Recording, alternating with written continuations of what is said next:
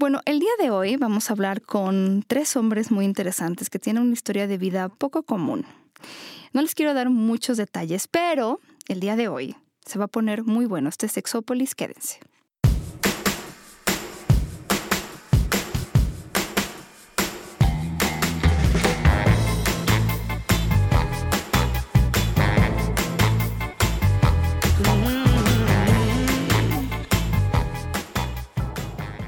Tal? Bienvenidos y bienvenidas. Yo soy Paulina Millán. El día de hoy no me acompaña Jonathan Altamirano porque decidió que algo más no es cierto. Está en el teatro. Yo no sé si ustedes sepan, yo tampoco sabía hasta que alguien me dijo, ¿verdad? Que cuando uno se dedica a varias cosas en la vida, el teatro tiene prioridad. O sea, incluso si alguien está haciendo tele, eh, la gente que trabaja con estas personas pues sabe que si tienes función de teatro, pues el teatro es el teatro, o sea, no, no vas a ponerle pausa y no vas a hacer nada. Entonces le deseamos mucha suerte a John, que se dedica a esto del teatrero, pero yo estoy aquí muy bien acompañada.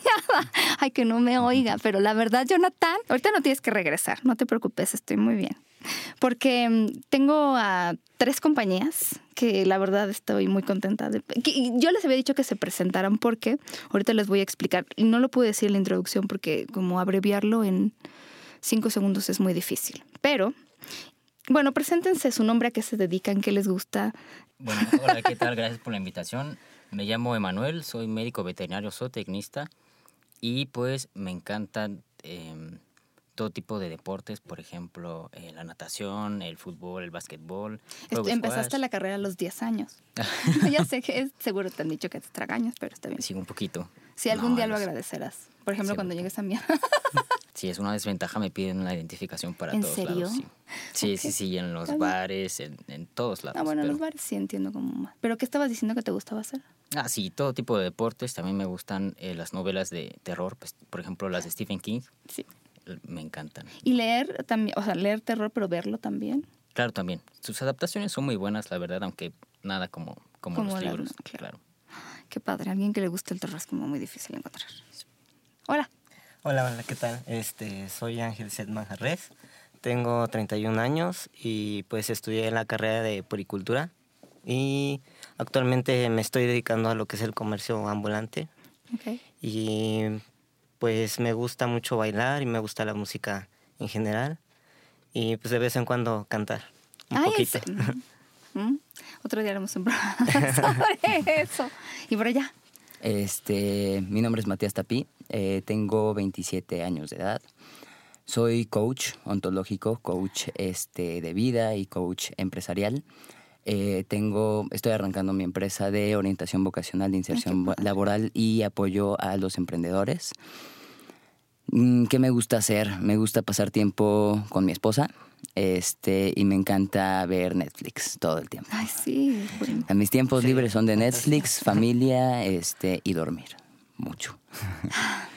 ¿Y tu esposa es de tu edad? Eh, no, bastante más chica. Wow. No está bien, yo no soy nadie para criticar, no soy nadie para criticar este tipo de cosas. no.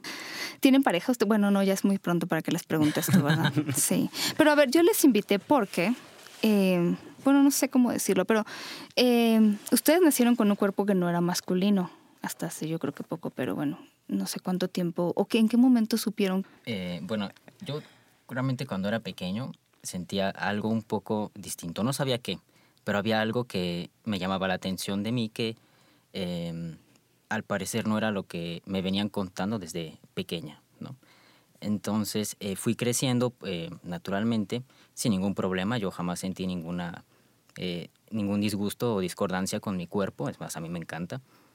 Y a llegar a la adolescencia, por ejemplo, naturalmente llegó a la pubertad, tampoco tuve ningún problema.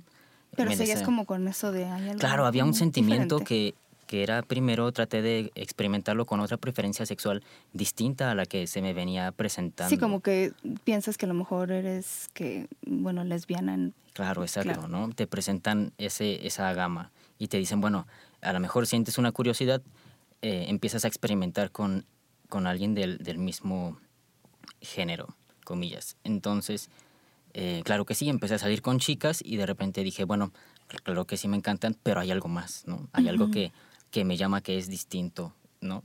Y empecé a ver eh, chicos en YouTube, por ejemplo, una cosa me llevó a la otra y empecé a ver chicos en YouTube. Y dije, bueno, esto, ¿qué será esto de, de, de lo trans, no? Porque así era la primera palabra a la que se me presentaba. Y yo dije, ¿A qué edad la oíste? esa palabra la oí a los 19 años. Y la escuché y yo dije, bueno, ¿qué será esto de lo trans?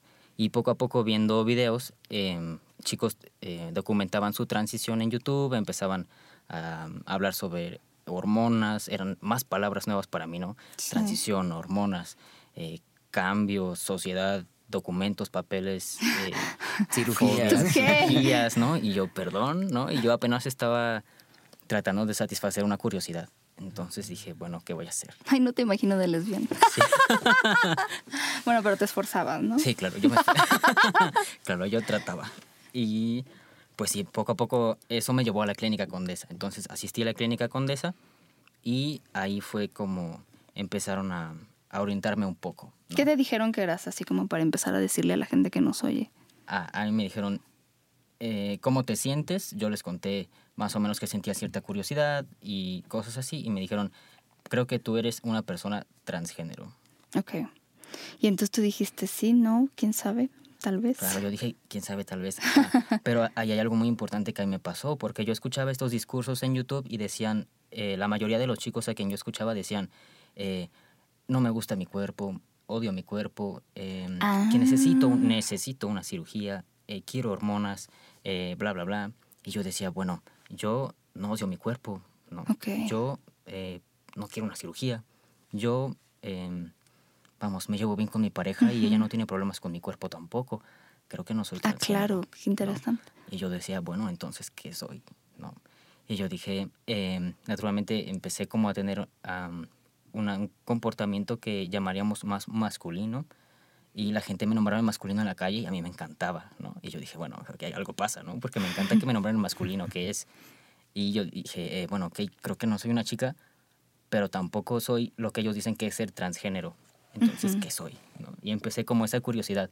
Llegué a la clínica Condesa de nuevo y me dicen, mira, eh, para que te podamos atender hay cierto eh, periodo, lo esperé, y me dieron una cita con un psiquiatra. ¿no? Ujú. Entonces llego con ese psiquiatra y me dice, eh, no sé si puedo decir lo que me dijo el Sí, psiquiatra. claro. Ah, gracias. Y me dijo estas bellas palabras. eh, ¿Qué cosas de ser mujer no te gustan?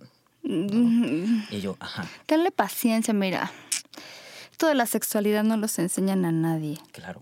pero el problema es como... más. Sí, pero el problema es cuando tú piensas que lo sabes y realmente no lo sabes. Pero Claro. bueno. En ese momento, afortunadamente, yo contaba con un grupo de apoyo fantástico y una hermandad increíble que formé ahí en la clínica Condesa, con la que nos íbamos formando, íbamos este, coacheándonos y poco a poco este, me fui construyendo, fui construyendo mi, mi género así y afortunadamente supe qué contestarle a ese, a ese psiquiatra. Entonces, yo sabía en ese momento, ya cuando llegué al psiquiatra, que yo quería una terapia de reemplazo hormonal para tener cambios que yo quería, ¿no? que yo quería tener como esta voz o algunos eh, caracteres masculinos secundarios que desarrollas con la testosterona, que es la que a mí me, me administran.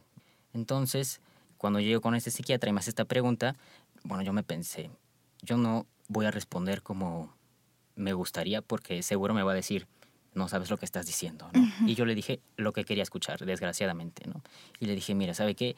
No me gusta barrer y no me gusta trapear. Y me dijo, ah, ok, ¿no? Te lo juro. ¡No manches! y me dijo, ah, perfecto. Y no Entonces, entendió. Bueno, de verdad no entendió. y no está- entendió. Y yo casi sentía que me ponía una palomita ahí en lo. Y Claro, sí, ¿no? Que tenía una serie de requisitos y me puso una palomita. Y luego me dice, bueno, ¿qué cosas de ser hombre te gustan? Y era la No misma barrer. pregunta, pero al revés. ¡No barres! y yo, bueno, me gusta eh, conducir a grandes velocidades, me gusta construir cosas. Ah, ok, perfecto. Palomita, ¿no? Yo sentía de verdad que tenía una lista de requisitos que yo estaba llenando. Y yo estaba feliz porque ya llevaba dos palomitas. Entonces, ella me dijo, ok, sí, sí, sí, ya todos lo saben en tu familia. Y claro que no lo sabía, ¿no? Y yo, sí, sí, sí, todos me aceptan. Ah, muy bien, otra palomita. Y en tu trabajo ya todos lo saben. Claro que nadie lo sabía. Y yo, sí, sí, sí, ya todo el mundo lo sabe y todo me acepta. Perfecto, otra palomita. Y ya me dijeron, bueno, ok, toma, este es el pase verde, mágico y tan deseado. Eh, ve con la endocrinóloga que, te abra, a que te abra un expediente y entonces puedes iniciar. Y para mí fue un, claro que sí, un alivio porque me encantaba, pero también dije, por favor, ¿no? O sea, yo lo convencí y ese es otro problema, que parece que nosotros como chicos o chicas trans tenemos Claro. que convencer a alguien de que somos eh, trans o que somos alguien que quiere cambiar, ¿no? O alguien Y además me encanta cambiar. Tú eres, o sea, ya no te gusta ser mujer, pues ya no te gusta barrer, entonces quieres ser hombre. Claro. ¿no? Claro. y que, que hay una pregunta muy importante, ¿qué es ser hombre y qué es ser Ah, mujer? no, bueno, claro. Por supuesto. Entonces, digo, gracias a ese psiquiatra, digo, gracias por lo siguiente, porque yo me empecé a cuestionar muchas cosas. Y yo dije, de verdad, para la sociedad, ¿somos eso como hombres? ¿Alguien que conduce rápido y alguien que construye sí, cosas? sí. ¿O como mujeres, alguien que solamente barre y trapea? O sea, Horrible, pero y, ese es- y esa es la persona que está eh, diciendo que sí o que no puedes tener acceso a la terapia de reemplazo hormonal. Entonces, pues gracias a eso fui construyéndome y haciendo un par de cosas. Ahora estoy en el ámbito eh, transfeminista, por supuesto, y ya me voy moviendo nuestros, eh, bajo otras construcciones y gracias a eso sé que hay, soy mucho más que solamente conducir rápido. Y, ¿Y eso fue hace cosas. mucho tiempo? Fue hace dos años, porque yo llevo dos Ok. años en esta terapia de reemplazo hormonal, entonces hace dos años me entrevisté con este gran personaje. Pero bueno, valió la pena. O sea, Sí, claro, valió la pena totalmente, ¿no? Pero me imagino a quien no tenga este tipo de construcción que llegue ahí, por ejemplo, a un amigo que llegó y él es súper metalero y llegó con el pelo largo y, y Ah, así no, súper pues en onda. No, cool. claro que no. Y, el- y este psiquiatra le dijo, mira, córtate el pelo, vive en el rol tres meses y regresas. Y mi amigo, ¿pero por qué? ¿No? O sea, yo, a mí me gusta el metal y me encanta el pelo largo. Le dijo, no, no, tú no, no Sí, eres trans. psiquiatra necesita salir más a la calle. El primer tache. Por Y- traer el pelo por largo. traer el pelo No, largo. no es cierto. No, y adiós. Y bueno, naturalmente, pues mi amigo lo inició por otro lado y ahora Claro. es feliz, ¿no? Claro. Pero vamos, esa persona es la que Bueno, está ahí. al menos valió la pena. Claro. ¿Tu experiencia fue igual? Dime que no. Eh, bueno, mi experiencia, este, siento que se empieza desde el kinder, desde la edad del kinder. Empecé a notar, este, más que nada la atracción hacia, hacia las niñas en, en ese entonces. Em, yo, este, como que en mi imaginación de infante, este, me sentía atraído hacia ellas, me, me gustaba mucho relacionarme más con las niñas que con los niños. Este, mi, mis juguetes, este, mi ropa era más, más este, masculina que femenina. Em, igual mis, mis carritos, este, o sea, de, de hecho hasta Santa Claus y los reyes les pedía cosas y me las traían de niño. Entonces, este, O sea, tus, tus pap- no sé si vivías con tus papás, pero como Sí. que te daban ese... Sí, o sea, prácticamente mi, mi niñez y parte de la, de la adolescencia fue mucho como que el vínculo más hacia lo masculino que lo femenino. Mm, ya cuando empecé así como que en la preparatoria ya fue así como que un intermedio así como de femenino y masculino, pero era más hacia lo hacia lo masculino. Ya empecé a como a cortarme el cabello, a este a hacerme looks así medio locochones, así tipo Goku, este cosas así, ¿no? Este ya posteriormente pues ya salí del closet como a- aparentemente como lesbiana en ese entonces porque no sabía yo el término de la transexualidad como tal. Y pues ya llegado a los 24 años es cuando conozco una persona que fue mi pareja, es española y en ese entonces eh, ella estaba en lo que es el modelaje. Me dijo, ¿sabes qué? Tú, tú, no, tú no eres una persona así, tú eres una persona transexual como tal y, y tienes que asumir ese, ese papel, ¿no? Y ya fue la forma en cómo me fui envolviendo poco a poco de, del tema de, de la transexualidad, ¿no? Y también igual estuve viendo lo que son videos en YouTube, también me apoyé un poco de, de eso, de la información de también de, ahora sí que de Google, porque pues en Google encuentras mucha Sí, información y sobre también todo las experiencias de las y personas. las experiencias también de, de los demás. Empecé a agarrar grupos este, de apoyo también en Facebook.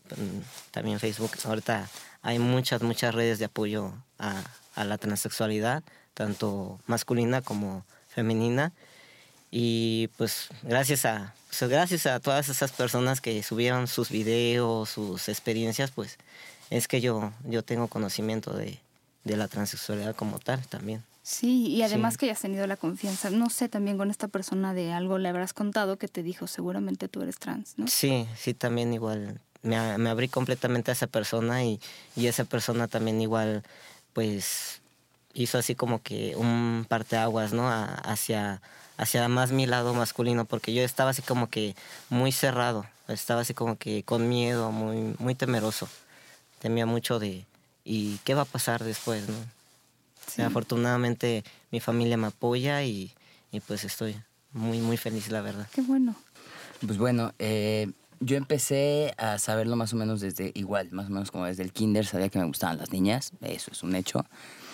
Eh, a los seis años empecé como a ver que algo no crecía en mí, ¿no?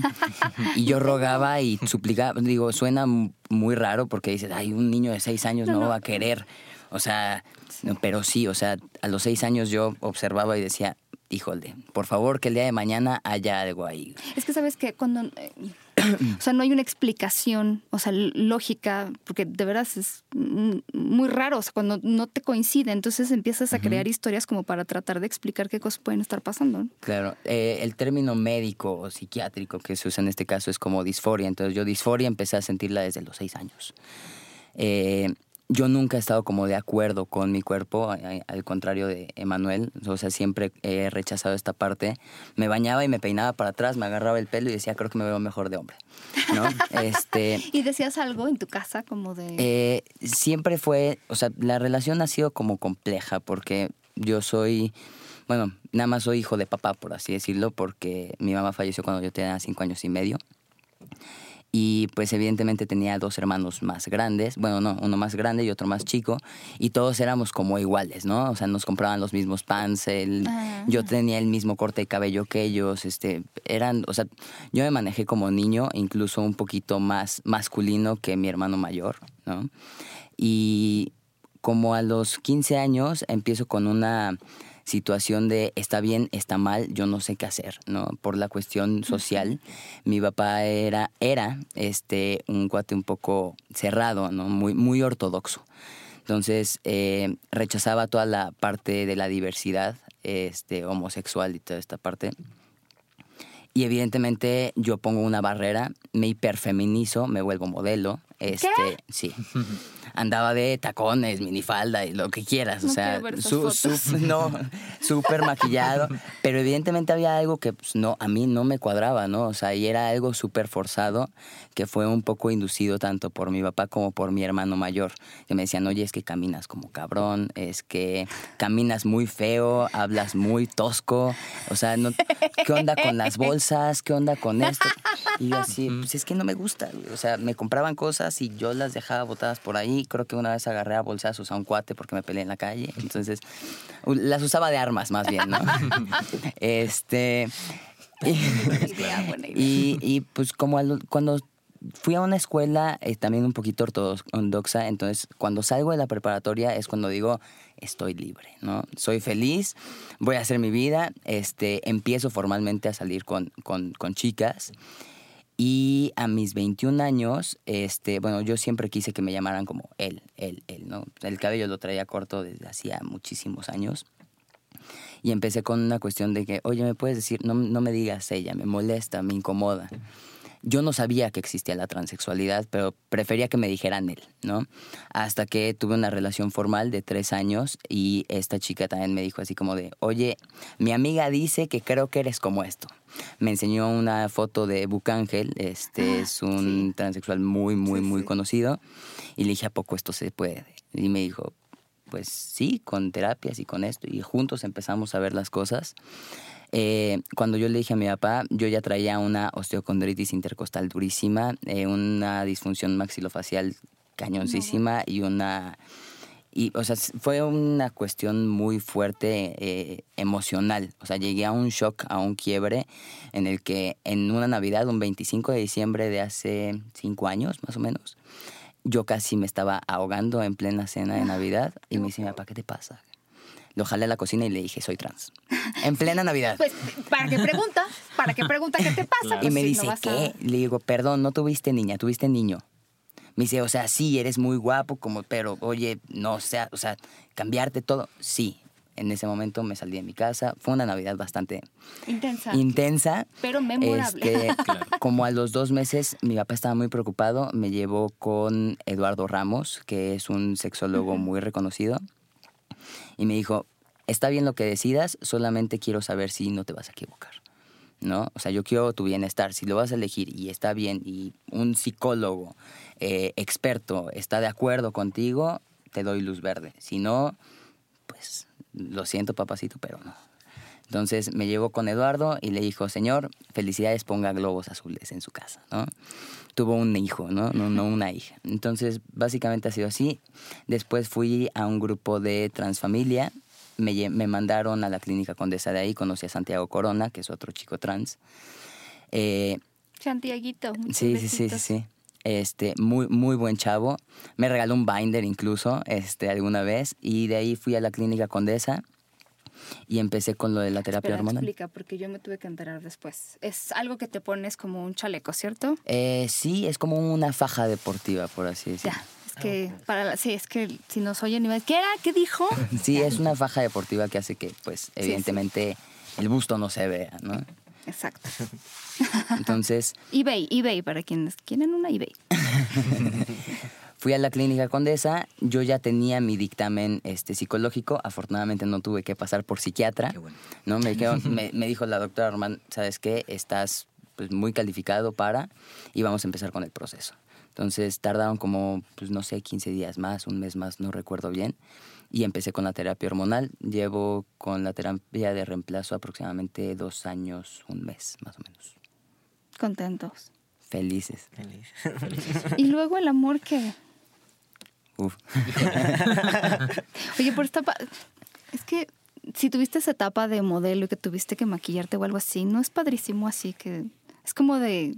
Ya es como de tus habilidades que puedes presentar, como de hago todo esto. Además, Parte, te puedo parte. enseñar a usar una bolsa como arma. sí, sí, sí. Puedo enseñar a caminar a una mujer con tacones, sin Claro. problema. Ok, bueno, eso no sé si es... Claro, puede ser, puede ser. Puede Se verá muy chistoso, pero sí. No, puede ser. Y, pero, ¿cómo conociste a tu esposa? Eh, en un coaching ontológico, Ok. justamente. Ella fue mi staff. Eh, yo me enamoré casi de ella casi a la semana porque decía, no es posible que una mujer pueda ser tan bella y tan inteligente. Tiene mucha pinche suerte. O sea, ¿sabes cuántos hombres se sientan a... Tengo, tengo esposa, la quiero mucho. O sea, eso no pasa aquí, en ningún lado. O sea, eso los hombres no lo hacen. Pues es que tampoco muchos suerte. tenemos la suerte de tener una mujer como ella. ¿Ves? No, peor aún. No, bueno, bravo. Le mandamos saludos. Sí, Y entonces, ay, que me encantan las historias de amor. me encantan las historias de amor. Pero ¿y te dijo algo como... Pues fue chistoso porque yo entré al coaching ontológico porque venía, no sé si puedo decir groserías, Claro. muy madreado este, de una relación amorosa que me hizo pedazos. Este, fue una mujer que pues tiene sus cuestiones este, psicológicas muy fuertes, ¿no? Este, era testigo de Jehová y además, ¿no? Para implicarle un poquito eso, este, y me odiaban. Sus papás me odiaban con toda su alma y con todo su ser. Y yo era el peor humano con el que podía andar en la tierra porque era transexual. Sus papás sabían que era transexual. Ah, no, bueno, sí. Entonces, pues evidentemente como testigos de Jehová, la religión un poquito ahí este, hizo mella en la relación. Tuvimos eh, una etapa muy fuerte y yo la quería mucho y lo que quieras, pero terminé muy, muy, muy, muy agotado de esa relación, creyendo que realmente no valía yo mucho, ¿no? Como ser humano, que realmente, pues, Así son las malas relaciones. Y luego sales y dices, ¿qué? Sí.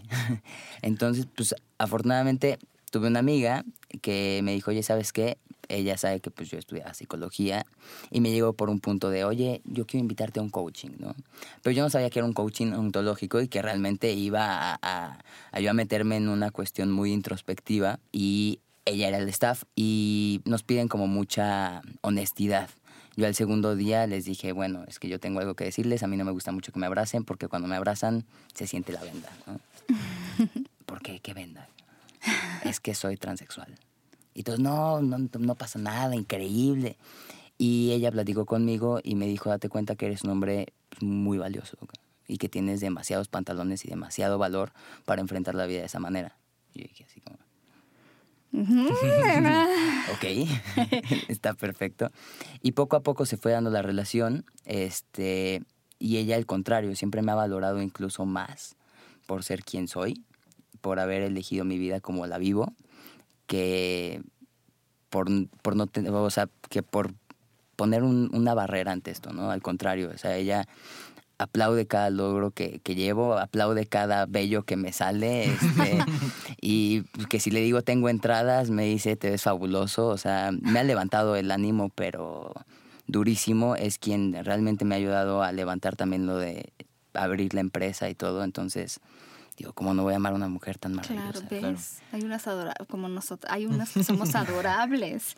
Pero, pero qué bien, porque además es eso, ¿no? Hay cosas que no te toca escoger, eh, como el cuerpo en el que naces, pero sí, de repente esas complicaciones, cuando las sacas adelante, te vuelven una persona más fuerte. O sea, a ver, de- ¿no? Como de repente pasar por todo eso es como de, bueno, tienes a fuerzas que analizar quién eres, qué eres, hacia dónde vas, qué quieres. Y eso, sí, eso te hace mejor persona, incluso para las relaciones amorosas. ¿Y te puedo preguntar de tu familia o no? Sí, un claro, tema? adelante. ¿Qué pasa co- con tu familia? ¿Te dijeron algo lindo? Mi mamá pues lloró un poquito cuando se lo comenté y después me abrazó y me dijo yo te voy a apoyar, sabes que, que te amo, que siempre te he apoyado, siempre he estado contigo y pues adelante, yo, yo, yo te voy a apoyar. No fue en Navidad, ¿verdad? Navidad no. No, no, no, fue, En San fue más o menos a principios del, del, año, del año pasado. Ay, qué bien. Sí, tengo apenas un, un año, siete meses en, en tratamiento. Me imagino que tendrían dudas también. Sí, Generalmente es porque luego se terminan echando la culpa de que hice mal. ¿no? Sí, Sí. sí, generalmente. Totalmente. sí. Bueno, eso es como va con... mm, O ser- que no hice, ¿no? O que no También. hice, exacto. Sí, Sí. sí, sí. Pero le tú tenías como la información para Sí, explicarle. sí, de hecho, bueno, yo, yo subí un video a, este, a mi teléfono, se lo grabé y le dije, ¿sabes qué? Pues este, soy, soy un chico transexual, voy a, voy a empezar este, mi tratamiento hormonal y pues requiero de tu apoyo, como siempre me has apoyado, porque pues al final de cuentas, pues tú eres, tú eres mi apoyo y yo te apoyo y tú me apoyas y casi somos así como que muy, muy unidos, ¿no? Mi mamá y yo siempre hemos sido muy unidos. Entonces, este, me dijo ya, cuentas con mi apoyo, este, en, en- ya se iban a aproximar este, fechas creo que de, para estar con la familia y entonces me dijo, ya sabes qué, podemos hacer una reunión, una comida y platicar con, con tus hermanas, con tu papá y platicarlo y o sea, seguirte apoyando. Sí. Qué difícil, ¿no? Es Sí. una reunión donde tengas que... Sí, Explicar. sí explicar. Sí. Bueno, pero bueno, al menos no fue el psiquiatra este. Explicarles a todos. ciboteo. Claro. Sí. ¿Y tú tienes... ¿No sabe tu familia? ¿Sí sabe? No, sí sabe. Cuando Ah. yo le conté a mi mamá, ya que todo esto, este, ya que empecé a, creo que llevaba un piquete más o menos, y dije, tengo que decirle porque Ay, esas seguro cosas algo va a cómo notar. duelen, cómo pinche duelen. ya, ya, la- ya la- yo también tenía un pavor, pero bueno, ya, creo que ya lo superé. No, es que sí, sí, es un gel. Sí. Bueno, no, esta es este, una inyección intramuscular. Sí, ya, Sí, no, por pero- eso, pero Pero parece... es como geloso, es como gel. geloso. Sí. Sí, sí, sí, por supuesto. Sí, pero digo, ya que dije, no, tengo que contarle porque seguro algo va a notar, ¿no? Entonces, sí, tuve, ya le dije y sí lo tomó un poco mal, ¿no? Y me dijo, no, no, no, seguro es porque saliste con no sé quién, ella es la mala influencia. Y yo, no, mamá, no Siempre tiene nada que ver. Sí, entonces ella trataba como de buscarle un porqué, ¿no? Y yo, no, mamá, no tiene nada que ver. Un culpable. Entonces, sí, claro, me dijo, bueno, eh, mientras estés aquí no, no quiero saber nada. Y yo dije, oh, ¿qué pasa? ¿Qué voy a hacer? ¿no? Y ahí se acabó la conversación. Entonces eh, fui un poco listo y le dije, bueno, me dije a mí mismo, ok, no vas a saber nada, pero literalmente, ¿no? Entonces yo salía y me decía, ¿a dónde vas? Y yo, bueno, me dijiste que mientras yo estuviera aquí no quería saber nada. ¿no? Y así a cada, a lo mejor estaba jugando en el parque o, o- o yo- donde estuviera, ¿no? Pero yo así, y llegaba súper tarde. ¿A dónde fuiste? Tú me dijiste que no querías saber nada, ¿no? Entonces, ah, ya sé a quién se la voy a aplicar, ¿no es cierto? poco a poco fue como entrándole esa curiosidad y, y claro, ¿no? O sea, a mí me encantaba y me encanta vestirme como un chico, ¿no? Y performarme de distintas maneras. Y, eh, pero pues yo llevaba, afortunadamente yo tenía auto en ese momento, entonces cuando yo iba a salir llevaba mis cosas, salía vestido como una chica, traía en una maleta mis cosas de chico, me cambiaba en mi auto, iba donde tenía que ir y de regreso me cambiaba antes de entrar a mi casa y regrésate, ¿no? Y recuerdo una vez que se me olvidó y abría la puerta y dije, ¡Ah! no, No. me cambié. No. Ay. Qué divertido. Sí, ahora me muero de risa. ¿Por qué no rana Claro, por medio? supuesto. Eh, claro, pero esa vez me estaba muriendo, ¿no? Ya. Entonces, pues ya. Pero ya poco a poco, bueno, yo también poco a poco dije, bueno, esto no puede seguir, este es un círculo, ¿no? Jamás va a acabar. Entonces dije, bueno, ya, no importa, ¿no? Entonces empecé a salir como chico y al, al principio me veía con camisas y se me quedaba viendo, que no me decía nada, ¿no? Y ya fui saliendo, fui saliendo y yo creo que ella lo habló con sus amigas. Yo creo que si no lo, no lo pasó sola, no, no le he preguntado cómo lo pasó. Debería preguntarle. Pero Sí, no le he preguntado. Pero ahora me ve con la camisa y me dice, oye, eso no combina. Eso, es- eso está arrugado. No vas a salir así. unos zapatos. Claro. Ándale, mira esos zapatos. Claro, ese pantalón no. Entonces poco a poco lo ha ido llevando. Y con su familia, la- mi familia materna, ella eh, se ha encargado de decirles. Yo no he tenido que decir nada. O sea, afortunadamente, gracias a mi mamá, yo no he tenido que decir nada con mis tíos y con mis tías, ¿no? De repente llegan y me dicen, oye, tu mamá ya me contó, ¿no? Nosotros te apoyamos, ¿no? Y yo, yo no tuve que decir nada. ¿no? Entonces, claro que algo iban a notar, ¿no? Un cambio enorme. Pero, o sea, Entonces no puedes tener gripa todo el tiempo. y Claro, sí. ¿no? ¿Qué pasa con tu gripa? es- esta tos que no se termina, claro, ¿no? Entonces, afortunadamente ella lo pasó y poco a poco ha ido este, llevándolo. Y gracias a ella, pues es que de repente este, ella le va contando y a toda su familia yo no he tenido que decir nada. Con mi papá también dije, bueno, le tuve que contar. Y a él, a él sí le ha costado un poco más de, de trabajo, ¿no? De repente me habló en femenino y yo, Pues- ajá, ¿no? Y yo, bueno, o sea, sí, Procesos. a veces respiro y digo, bueno, ahí lo lleva. Pero luego eh, lo escucho como nombrarme en masculino y por dentro exploto y yo, mande papá. claro, ¿no? Sí, me encanta. Eh, Y, y yo, sí, sí, dime.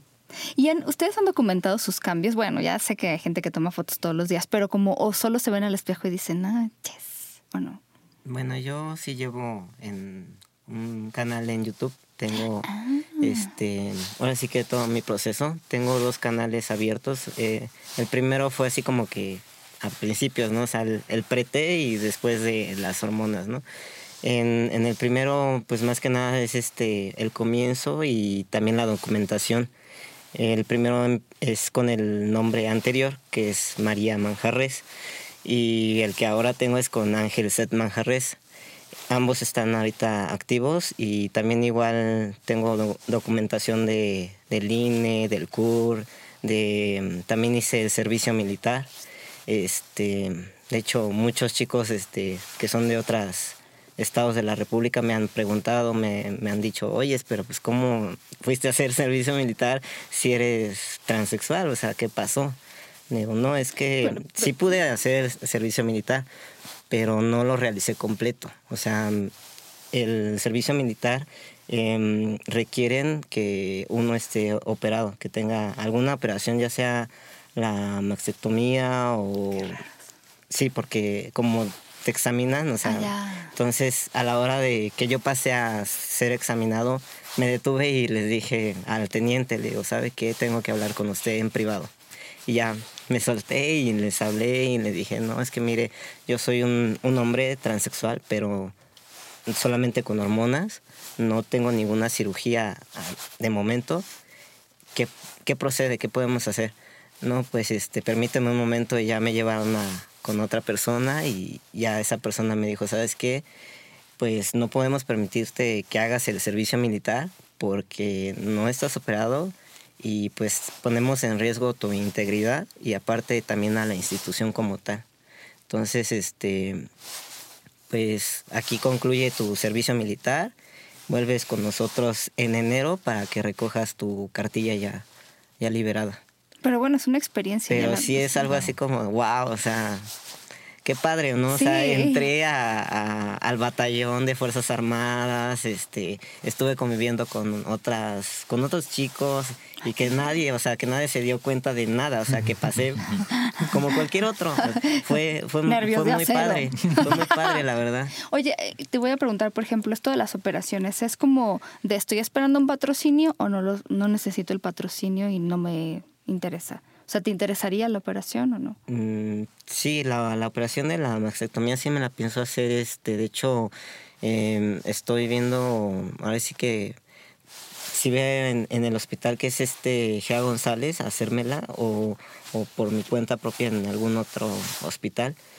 Es que el problema siempre, también siempre es el dinero, bueno, de todo, claro, sí o muchas tiene, cosas. Sí tiene que ver mucho, no, no tanto el dinero, sino sí tiene que ver mucho el cirujano, el, mm. que te deje pues una cirugía bien, porque yo he visto chicos que se han hecho cirugías de 40 mil, 30 mil pesos y quedan muy mal, la verdad.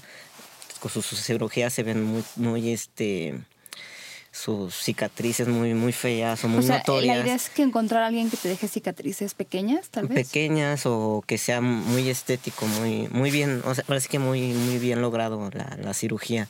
Okay. Sí. Que no sea una carnicería. Sí, que no sea exactamente. Sí, bueno, porque Cada vez menos. Pero el GEA es muy bueno. O sea, sí. yo lo que sé es que el GEA es muy bueno. Conozco Sí. quién se le ha hecho ahí y también por en cuestión económica no es. tan también es accesible en precios también.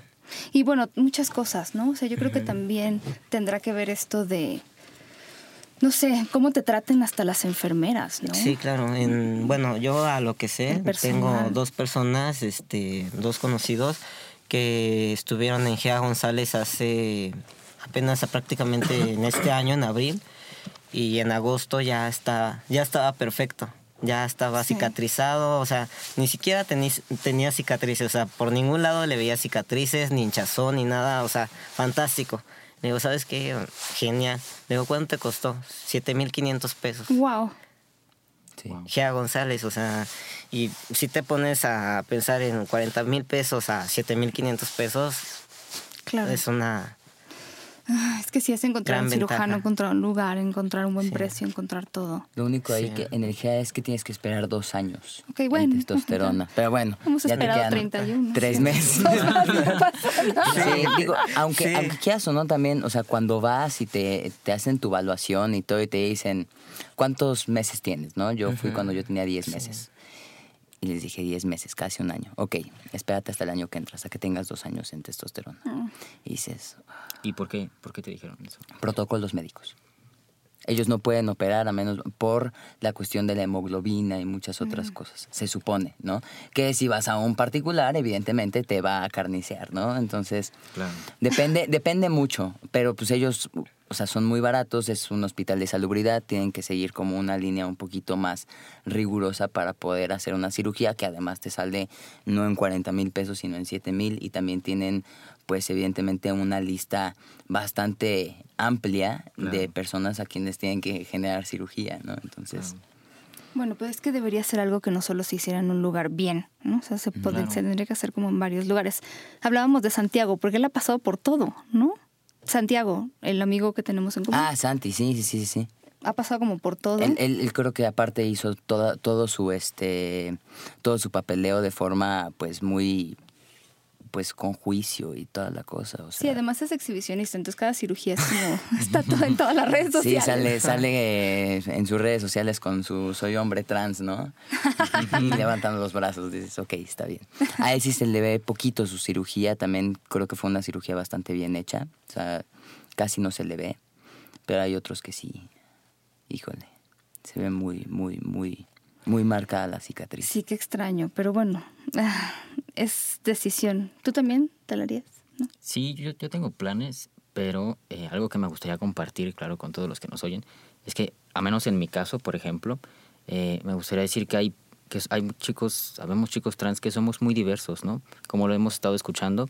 Yo en mi caso, por ejemplo, eh, naturalmente no me lo hago porque me desagrade mi cuerpo, sino porque creo que la sociedad no está lista para un chico con, con tetas, ¿no? O sea, es la palabra, ¿no? La sociedad no está lista para, para, para ver a un hombre así, de verdad. Y eso me hace sentir, bueno, tener la mastectomía me haría sentir mucho más cómodo conmigo y naturalmente me sentiría más cómodo para con los demás. Entonces, eh, yo estoy juntando para, eh, si allá arriba me dan chance, eh, a ver si el próximo año, por ejemplo, me gustaría operarme en el extranjero, que hay un doctor muy bueno. Entonces ahí estoy juntando eh, poco a poco, pero eh, sí, naturalmente lo haría por eso, ¿no? Porque creo que la sociedad no está, no está nada lista para un chico como, trans. Sí, sí, sí, porque tú hablas como de aceptar tu cuerpo, pero sí no es... es- Claro, hay chicos, por supuesto, que, te digo, es, es, es importante que, que todos lo, lo entendamos, ¿no? Que habemos chicos muy diversos, habemos chicos que nos gusta nuestro cuerpo, hay chicas y chicos trans que, que no les gusta, que a lo mejor quieren operarse, que no quieren operarse, que quieren eh, el acceso a una terapia de reemplazo hormonal, hay quienes no la quieren y eso tampoco, no hay, no hay como un, una escala trans, un tan- transímetro que te diga qué tan trans o qué tan no trans eres, ¿no? Porque de repente parecería que, que estamos en, jugando con esa escala y realmente no, ¿no? hay mucha diversidad. Hay muchos eh, chicos que simplemente quieren que les nombren masculino y no te hace menos trans por no tener todavía acceso a una terapia de reemplazo hormonal. Probablemente no la quieras y tampoco te hace menos trans. O probablemente no se pueda. O probablemente no Porque se hay muchos que no pueden. Por ejemplo, yo tengo un amigo que no puede eh, estar en terapia hormonal porque tiene unos fi- fibroadenomas en el pecho. Entonces, si se inyecta, se le vuelve cáncer. o sea, y hay mucha gente que no lo entiende porque, o sea, ni siquiera puede vendarse. Porque evidentemente si se aplasta, evidentemente se vuelve más grande. Entonces, y le ha costado un poco de trabajo como el, el respeto que se merece realmente. Y es por una cuestión de salud. O sea, hay mucha gente que dice, ¿por qué no, ¿por qué no te inyectas? ¿Y por qué no...? Pero Y ahí, y ahí tiene, Es como... y ahí, y ahí tienes a, a su hermano, que somos como casi hermanos, nos, chistoso porque nos conocemos desde que él iba en primaria y yo en secundaria, y somos mejores amigos y casualmente los dos somos trans. Este, y pues ahí me tienes explicando a la gente porque le da mucha pena, él, él no es de los que hablan mucho, él es de los Es que, que te además, dice, bueno, tener "¿Qué que te importa?". explicarle a la gente. O sea, yo se los pregunto porque además antes de entrar a la yo les dije como que quería que ustedes compartieran su experiencia porque seguramente había alguien que les servía, pero es como muy mal educado de repente que le- ah, este tipo de preguntas son como muy extrañas. como, ¿Y tú por qué no te oper-?" O sea, tu amigo tiene la paciencia de un santo porque de verdad es como, ¿y a ti qué te importa? A ver, tú ponte. no sé. Claro. Es como una cosa muy, muy extraña. Hay un comediante que a lo mejor conocen que se llama Ian Harvey. Muy lindo. Y entonces él hablaba de, ya digo, es comediante, entonces ya lo vuelve como comedia, ¿no? Pero entonces creo que él se quitó los pechos, probablemente la matriz, no lo sé, pero decía, mis amigos hombres me preguntan, pero sí te vas a poner un pene, ¿verdad? O sea, pero sí te vas a poner... Y entonces él le da mucha risa, porque hay estas preguntas, pero son mis amigos hombres los que están como todo el tiempo ahí. O sea, también la sociedad tiene una falo, no sé, filia rara, Sí. ¿no?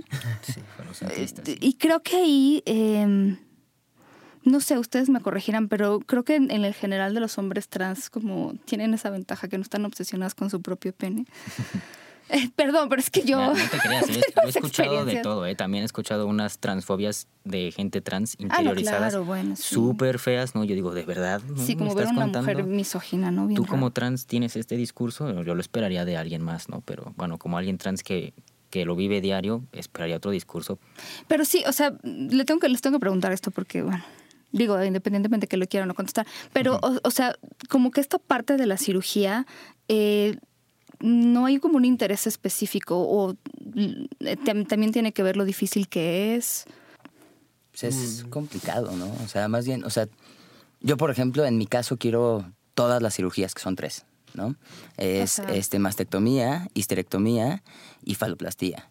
Entonces, eh, yo en mi caso quiero las tres. Eh, sin embargo, el acceso es complejo, sobre todo a la última, ¿no? Histerectomía y mastectomía ya son más simples en este momento, este, pero la faloplastía de entrada también No solo es una cirugía. ¿o no sí? solamente, no, aparte del costo, este que es, es el no poder caminar un rato, es también la posible pérdida de sensibilidad. Entonces, yo lo que estoy esperando es que haya un poco más de tecnología Sí, para poder que sentir. avance un poco eso. Que es algo que Claro. quiero, sí, pero tampoco quiero dejar de sentir.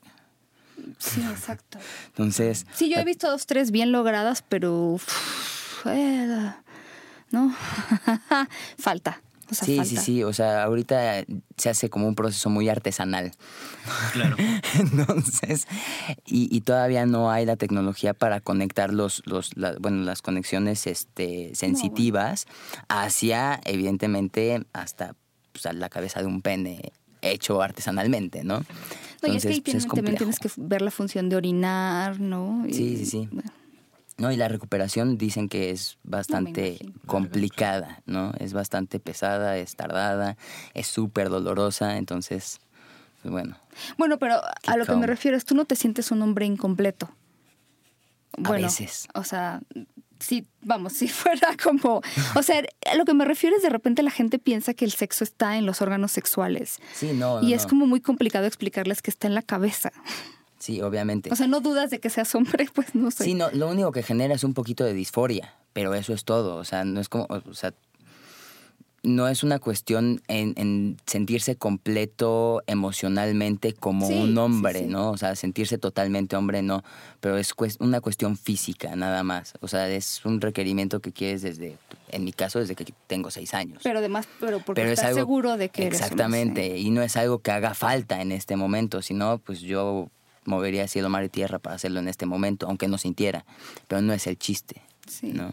Sí, sería increíble que pudieras como hacer estas cirugías, pero también es como, porque también hay un tema ahí como de mucha gente que todavía me sigue preguntando, bueno, pero a ver, o sea, si hay alguien que tiene un cuerpo femenino y entonces eh, dice que es hombre, ¿por qué no lo sientas y le dices que es niña, no? O sea, lo convence. Y yo, no, no es así. O sea, de verdad, y yo siempre les devuelvo como esto. A ver, ustedes, si estoy con una mujer, le digo, a ver, ¿cuántas terapias necesitarías tú? Como decía mi jefe, el doctor Juan Luis Álvarez, yo, ¿cuántas terapias necesitarías tú para que yo te convenciera de que eres hombre? Infinita ninguna me traumaría todas las anteriores. es eso. O sea, es, es increíblemente más fácil, por difícil que parezca, cambiar esta apariencia externa para que coincidan con esto que está en la cabeza, de verdad. A ti te preguntan, ¿te vas a hacer la cirugía? Pues solamente me han preguntado si ya me la hice porque en mis videos pues no aparece nada, o sea, de hecho, de hecho este no no no no no parece que no parece que tuviera este ya pechos, ¿no? Entonces este sí me dicen, "Wow, es que te ves te ves plano." Digo, "Pues es que ya de hecho hago ejercicio y pues llevo dieta, entonces este bajé ahorita como 30 kilos." Wow. Pesaba 90, 90 300 y ahorita peso 58. Entonces, este, sí, la verdad sí fue un cambiazo completamente.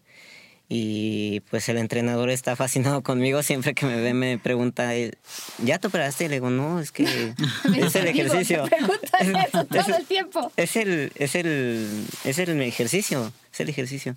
Y si, si se le va así como que la onda y me dice, ¿ya te operaste, verdad? No, todavía no. Se redujo la grasa. Sí, Porque al final es sí, grasa, se- es grasa. Qué lindo.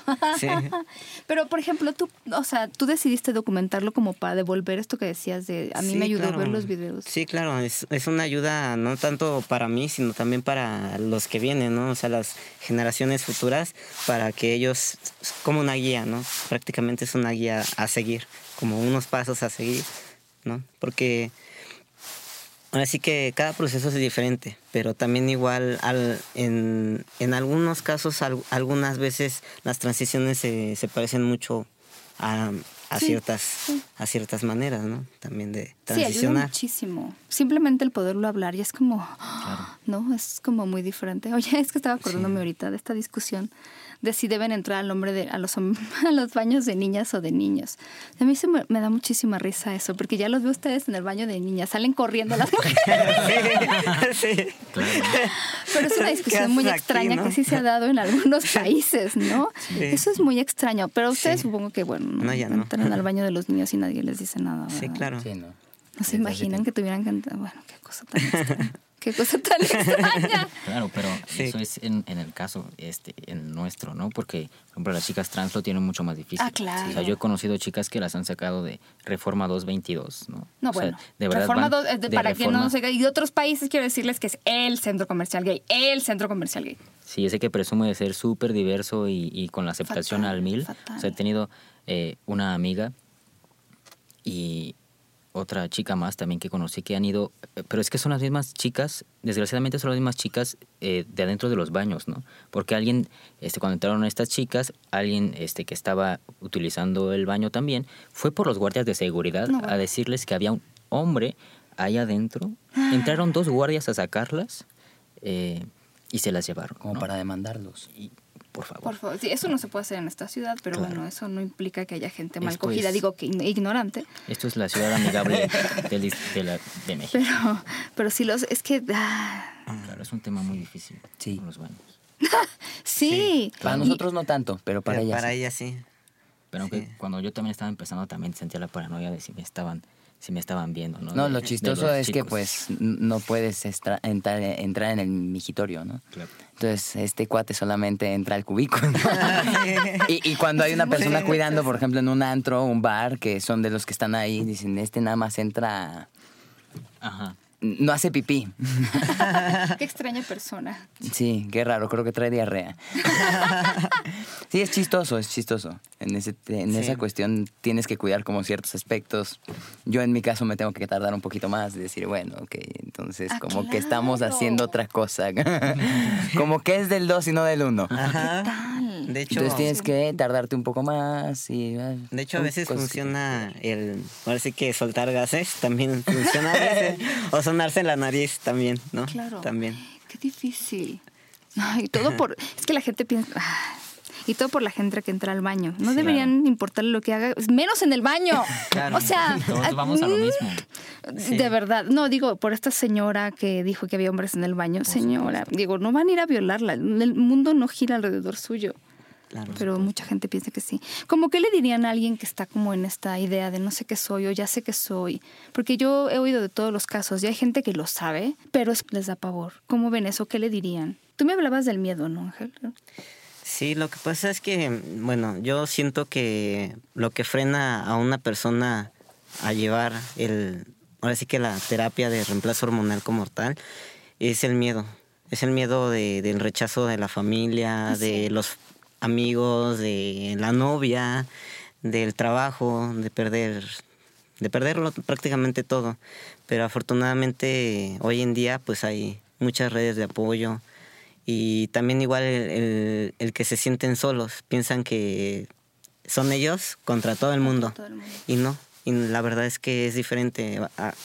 Ahorita en, el ahora, en el presente que tenemos, afortunadamente ya tenemos muchas redes que, que nos apoyan, que nos motivan, este, personas, este, por ejemplo, voy a nombrar una que, que me encanta mucho, que es Jessica de Marjane, que es abogada, es activista y me encanta eh, pues cómo, cómo lleva ella todos su- sus procesos que, que ha llevado en su transición.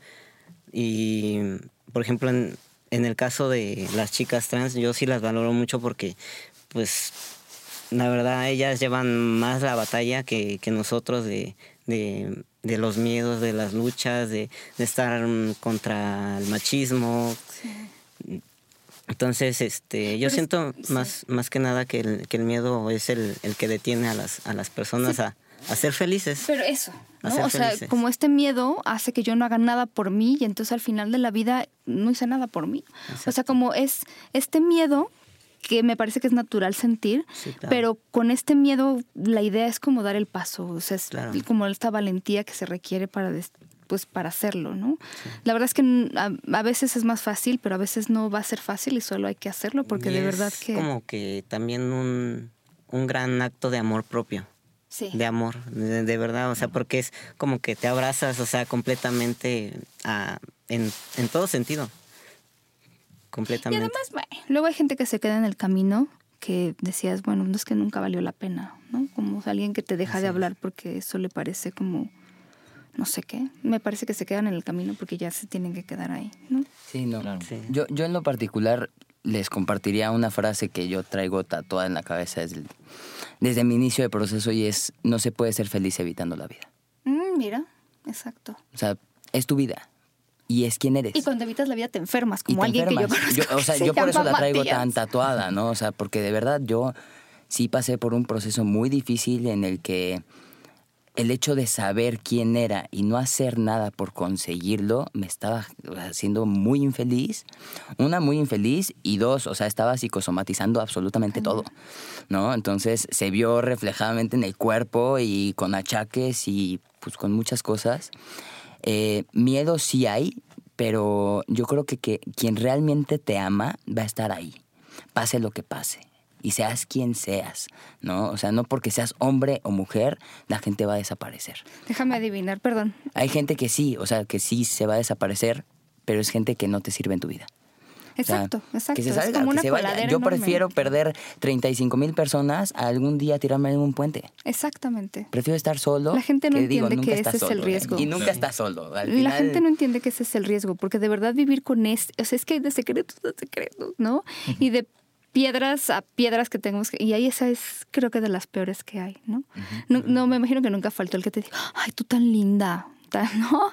Ay, nunca falta, sí te dijeron, ¿no? Sí, Como sí, de sí. vas- O sea, muchas veces sí, pero pues solamente lo evades, lo, lo, lo ignoras y dices, puta, pues ya qué, ¿no? O la otra es, eh, yo, yo fui un poquito agresivo en mi proceso con la parte este, de mi entorno. Y fue decir, quien está, está, y si no, perdóname, que, se, que chinguen a su madre. Y es también ese se cambio de actitud, porque a lo mejor no somos así, pero a veces lo necesitamos ser. A veces somos demasiado, eh, bueno, y yo lo hablo desde el ser mujer, o sea, a mí me educaron como para, tú sé linda, aunque te insulten, no, perdón, pero si alguien me está diciendo que no valgo, en ese momento no tengo por qué portarme amable. ¿no? Claro. Y es también una cosa que hay que aprender. ¿Tú tienes algún consejo? Claro, eh, yo diría que em, realmente no hay una forma de ser trans, ¿no? Si hay alguien que nos está escuchando y siente algo distinto, no está mal, ¿no? Puedes hacer algo, ¿no? Habemos personas que ya lo hicimos y que seguimos cambiando y performándonos y construyéndonos y nuestra construcción sigue, ¿no? Nuestra construcción es, es diaria, no ha parado. Entonces cambiamos todos los días y seguiremos cambiando. Entonces para todos los que nos están escuchando que sienten algo como lo que sentimos eh, nosotros en un principio, algo distinto, eh, pueden hacer algo. Hay mucha información en internet. Naturalmente yo diría que este que a veces eh, parecería o bueno hay páginas que nos harían ver que hay ciertos pasos o ciertos guías o requisitos para ser trans y desde mi punto de vista no los hay. ¿no? Puede ser trans de distintas maneras, somos muy diversos. eh, Y, lo el- decides tú. O sea, quiero agregarlo, no lo decide el psiquiatra ni Para tus nada, papás, tú lo lo que, o sea, tú lo decides desde lo que tú sientes. Y, y una, una interrogante siempre es, ¿y si me arrepiento? Y mi respuesta es, ¿y qué? ¿No? Y si te arrepientes, ¿qué? O sea, no pasa nada si te arrepientes. Para mí el género es, es un ir y venir de construcciones. O sea, yo mañana puedo decir, ya no quiero ser un chico trans, ¿no? Y ahora quiero regresar a ser una chica. O quiero ser diferente, hombre diferente, Claro, verme como ¿no? un hombre no Que- tradicional y Sí, eso. por supuesto. Y, y no pasa nada si te arrepientes, ¿no? También hay mamás, si me está escuchando. eh, a lo mejor es su miedo número uno y es el miedo número de los padres. e igual si alguien, algún padre nos está escuchando, el miedo número uno es, ¿y si mi hijo se arrepiente o si mi hijo no está seguro? ¿no? O si se mata. Claro. o No, sea, es que se va a matar si no le das chance, Sí, más bien. por supuesto. O sea, quieres que quieres lo quieres vivo o muerto, ah, muy fácil, entonces mejor escucharlo. Ayúdalo. Sí. O sea, no pasa nada si nos arrepentimos, ¿no? No pasa nada si el día de hoy queremos ser chicos trans y mañana no. Podemos ir y venir de, de nuestras construcciones propias, ¿no? Para mí no hay, no hay un estándar o un transímetro, como, como comentaba, para, para decir quién, quién sí y quién no. O sea, probablemente eh, alguien se arrepienta más tarde, probablemente yo nunca me arrepienta, a lo mejor sí. Pero no pasa nada, no pasa nada si nos arrepentimos. Hay que atrevernos a, a performarnos de distintas maneras, a probar qué nos gusta, qué no nos gusta. Y si al final decides este, ser trans, pues bueno, uno más o una más, ¿no? Sí, y es como ir construyendo desde, desde ahí también nuestra personalidad, ¿no? No todas las mujeres y hombres nos hemos cuestionado qué significa ser hombre y ser mujer, y a veces siento que deberíamos. Por supuesto. Ay, se nos acabó el tiempo. Mm, Quisiera que adaptarlos para siempre, pero no se puede.